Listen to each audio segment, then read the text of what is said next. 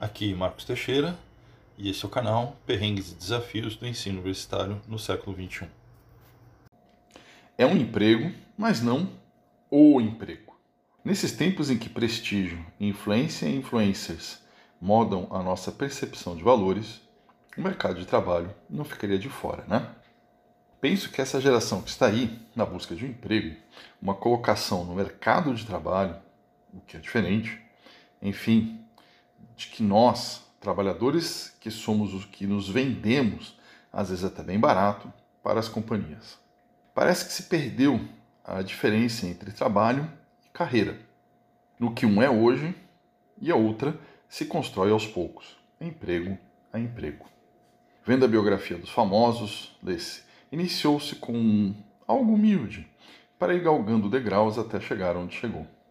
E ainda fica a pergunta: até onde irá essa pessoa?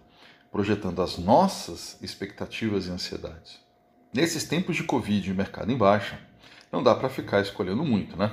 Na verdade, nunca deu, mesmo no meu tempo. E mesmo quem está com estágio já ergue as mãos para o céu e solta rojões, ao menos no dia em que o salário pinga na conta.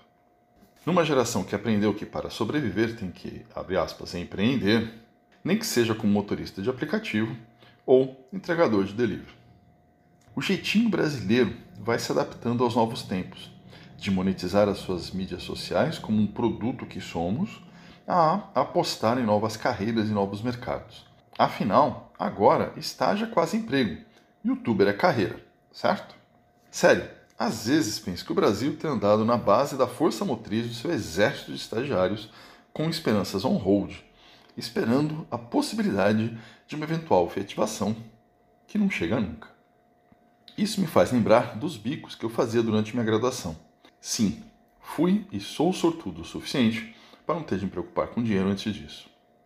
Adorava ano de eleição, pois tinha trampo de pesquisa de mercado nos fins de semana.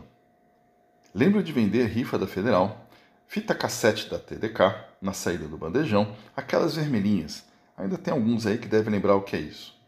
Até me profissionalizar trabalhando, sem carteira assinada do que hoje seria um MEI, de caixa nas boates de Campinas no fim de semana. Enfim, entendo esse sentimento de não posso perder tempo. Tenho pressa de chegar, mas chegar em um lugar que eu nem consigo definir onde é. Um pouco dessa ansiedade coletiva que todos nós temos passado. Mas Todas essas experiências foram emprego. E é claro, não foram o emprego. Nem sei se onde estou hoje, professor numa universidade pública no Brasil, seja essa tão sonhada aspiração, o tal de o emprego. Mas, com o passar dos anos, tenho tentado buscar valorizar esta minha caminhada, de lá longe até aqui agora. De saber que sou mais que a somatória de tudo que eu fiz.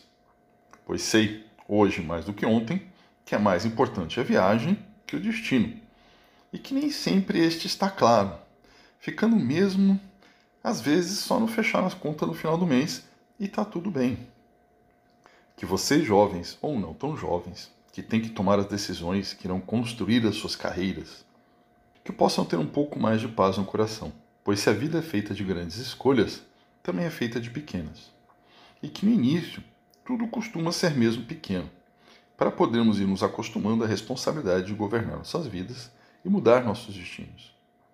E que quem vai mais devagar faz mais facilmente as curvas sem capotar o veículo.